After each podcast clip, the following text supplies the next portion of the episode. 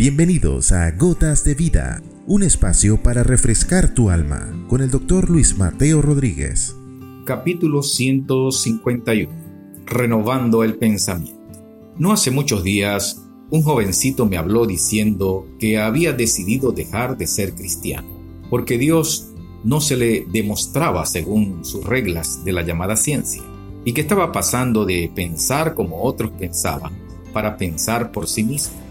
Lo irónico de esto es que asume una corriente de pensamiento que argumentan otros famosos ateos de todos los tiempos y los planteamientos del gnosticismo.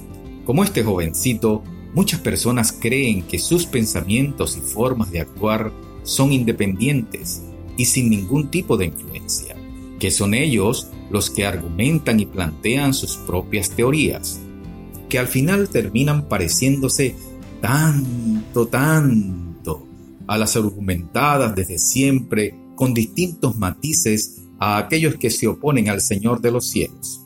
Lo curioso es llegar a pensar además que sus argumentos y razonamientos llegan a tener el nivel o rango de Dios, porque si son contrarios a lo dicho por el Señor, ellos tienen razón y no Dios.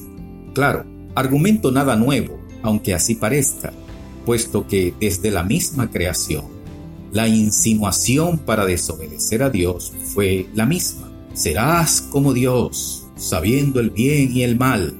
La intencionalidad de la insinuación es que creas estás actuando de manera independiente cuando en realidad lo estás haciendo con el pensamiento o la idea de otro. En este caso, es el enemigo de nuestras almas. La gota de vida para hoy es que renovemos nuestra manera de pensar en Cristo Jesús. Nadie puede decir en el mundo de hoy que no está de alguna manera mediatizado a pensar de ciertas formas en muchas áreas del pensamiento y de la conducta humana. Pero si vamos a estar influenciados por alguien, que sea por la palabra de Dios y de su Hijo Jesucristo, porque esa palabra es la que da vida. Que la palabra de Cristo more en abundancia en nuestros corazones, porque sus palabras son espíritu y son vida. Padre, imposible es que escapemos de la contaminación de la manipulación humana. Así como le dijiste a Pedro, el que está limpio solo necesita lavarse los pies, y que ellos ya estaban limpios por la palabra que tú le habías hablado sea tu palabra para nosotros hoy agua que limpia nuestras conciencias en toda su profundidad para deslastrarnos de todas aquellas manipulaciones que buscan alejarnos de ti para nuestro mal. Que el roce continuo de nuestros pies con esta tierra sea la razón por la que nos limpiemos todos los días.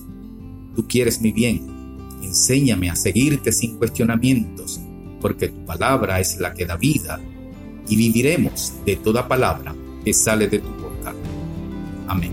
Has escuchado Gotas de Vida con el doctor Luis Mateo Rodríguez. Contáctanos a través de nuestro correo electrónico ccclarrocaviva.gmail.com o a través de nuestras redes sociales. No te pierdas nuestro próximo capítulo, Gotas de Vida.